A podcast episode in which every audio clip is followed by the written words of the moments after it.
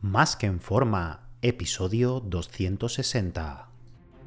Bienvenidos a Más que en forma con Antonio Yuste, el programa donde conseguirás transformar tu físico y rendimiento para ser tu mejor versión con la ayuda de personas extraordinarias que ya lo han conseguido. Aquí no vas a encontrar fórmulas mágicas, tan solo la información que necesitas sobre nutrición, suplementación deportiva y entrenamiento físico y mental que junto con tu trabajo diario hará que alcances cualquier objetivo que te propongas. Este programa es para soñadores que buscan un mejor físico, para comprometidos a trabajar para conseguirlo, para los que no saben por dónde empezar y para los que llevan tiempo estancados en resultados. Ya estás en el lugar correcto. Tu cambio empieza hoy y ahora.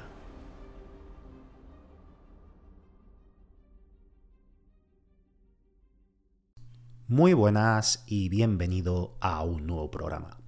Recuerda que he abierto plazas para que puedas ser tu entrenador y dietista y trabajar uno a uno de la mano online para diseñarte tus dietas, entrenos y llevarte el seguimiento diario para que consigas tu objetivo físico y de rendimiento de la forma más rápida, segura y sostenible posible. Así que si te interesa que trabajemos juntos, reserva tu cita por teléfono conmigo en antonioyuste.com barra ayúdame. antonioyuste.com barra ayúdame. Ayúdame sin tilde. Yo que me crié en los gimnasios en los 90, cuando era un adolescente, rodeado de culturistas, en aquella época no existía la comida trampa, los culturistas y gente que se lo tomaba en serio mm, se tiraban muchísimos meses sin saltarse la dieta. Meses, hablo, ¿no? Incluso hay algunos que años. El saltarse la dieta para ellos pues era comer un día un trozo de queso o un helado y eso era cada muchas semanas, ¿no? Y súper extraño que lo hicieran, ¿no? Había una disciplina férrea en aquella época donde si te tomabas pues una aceituna un día, todos te decían que no podía, que madre mía, te había saltado la dieta, eh, en fin, ¿no? Y como que, que podías perjudicar los resultados, ¿no? Y estos culturistas siempre progresaban, porque además de llevar la dieta bien todo el año, todo el año, cada día, cada comida, los 365 días, y tener el cuerpo pues todos los nutrientes que necesitaba, quitando el que se cometieran algunos errores de demonizar la grasa, entrenaban muy duro todo el año. Por lo que cada año metían 2-3 kilos de músculo al menos, y al cabo de 5 años tenían unos físicos espectaculares con una gran masa muscular y ya pues con 10 años encima, haciendo todo así de bien, sobrenaturales que a nivel general el nivel ha bajado muchísimo en, los gimnasios. Yo que me he criado viendo gente en los gimnasios de los 90, en el 2000 y bueno, ya en la última década el nivel es bajísimo, ha bajado muchísimo a nivel general, ¿no? Está claro que bueno, si te vas al Olimpia hay monstruos, ¿no? Pero ya en los 90 estaban más fuertes que los de ahora, ¿no? Y es porque se ha perdido esa disciplina tanto en el entrenamiento como en la alimentación. La comida trampa nunca es beneficiosa a nivel fisiológico. Nunca, jamás. No hay peros. Nunca, jamás. No, no hay peros. Ninguno. No hay ningún caso en que sea fisiológicamente beneficiosa.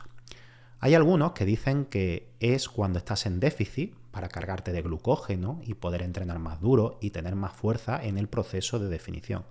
Bueno, pues no.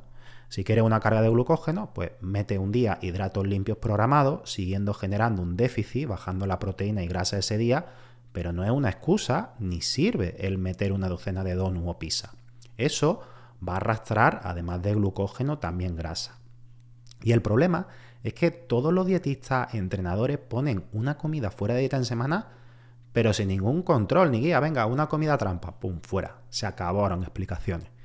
Y una sola comida trampa en semana se puede cargar tu déficit semanal si estás perdiendo grasa o en una fase de ganancia de masa muscular que gane grasa rápidamente y te ponga hecho un tocino en pocas semanas tengas que definir. Tampoco cuando se gana masa muscular tiene sentido hacer una comida trampa, mm, pues menos aún que en definición, porque si ya tiene el cuerpo un superávit calórico y de nutrientes encima va a generar uno aún mayor y encima de calorías vacías. Bueno, pues el resultado cuál va a ser? Pues que vas a engordar más. Porque si ya con el superávit algo de grasa se gana, imagínate si metemos un exceso en forma de esta comida basura. ¿no? El único factor que puede ser beneficioso es para el tema de la adherencia y que mentalmente no te destruya, ya que la gente quiere socializar y darse un capricho. El problema de esto es que se utiliza la comida como un placer, como una recompensa, y si es una vez en semana, vale, pero hay que tener cuidado porque es adictivo y uno puede caer en una espiral de comer mal ya siempre. Además de estos perjuicios calóricos, no solo están en el durante, la haces y ya se acabó, ¿no? Ya he comido esto, he tenido este exceso calórico, ya los perjuicios para mi cuerpo se acabaron, sino también que hay unos perjuicios post comida. En el después, los niveles de insulina y transportar los niveles a los depósitos de grasa tras una ingesta de grasa y azúcares se mantienen elevados durante 48 horas. ¿Qué significa esto? Bueno, pues que esas 48 horas posteriores todo lo que comas te va a engordar más. Ya sabemos que es totalmente perjudicial a nivel fisiológico, puede hacer una comida trampa.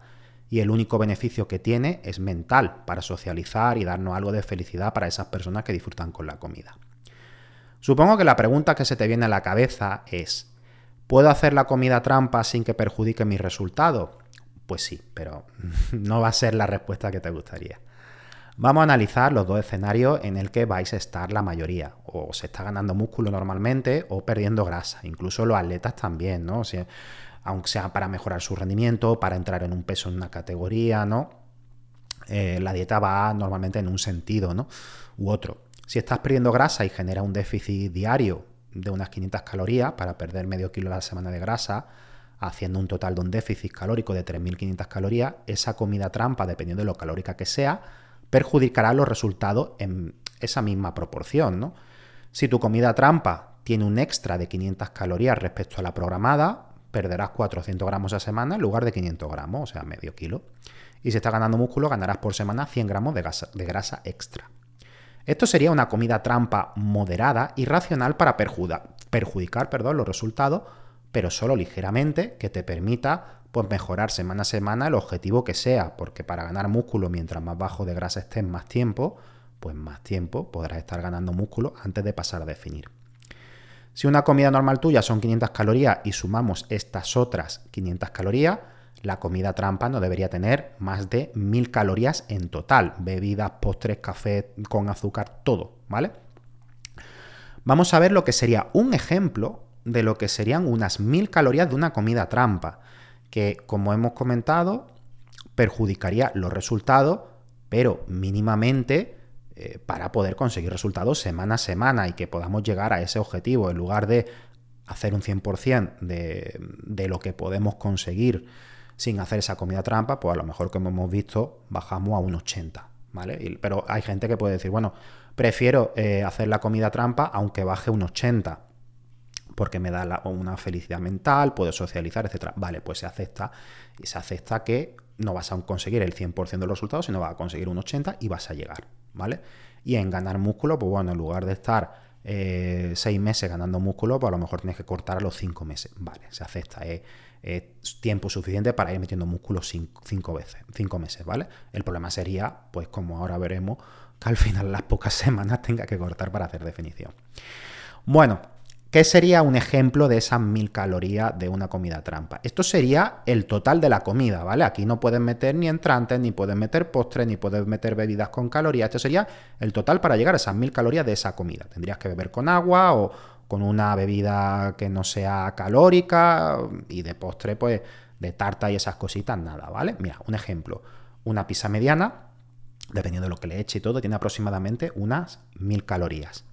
Eh, algo de sushi, unas cuantas piezas de sushi con algo de salsa de soja, un plato de espagueti grande con salsa, suele tener unas mil calorías, ya sea con queso y, eh, mm, ¿cómo se llama? Y bacon y huevo, tipo a la, a la carbonara, ¿no? O ya sea la boloñesa. Eh, una hamburguesa doble sin las patatas, porque normalmente es la hamburguesa que tiene bastante grasa la carne, el pan y luego después pues le echarás ketchup o mayonesa y habrá algo de queso o incluso bacon. Ya la hamburguesa solo ya va a tener mil calorías. Entonces, si le sumamos las patatas, le sumamos el, la bebida calórica, pues ya se sube bastante más, ¿no? O unas costillas de cordero sin guarnición, ¿vale? O sea, bueno, puedes meter una verdura, etcétera, pero estamos hablando de que no le voy a meter patatas fritas ni nada. Unas costillas de cordero, a lo mejor 300 gramos, ya son esas 1000 calorías.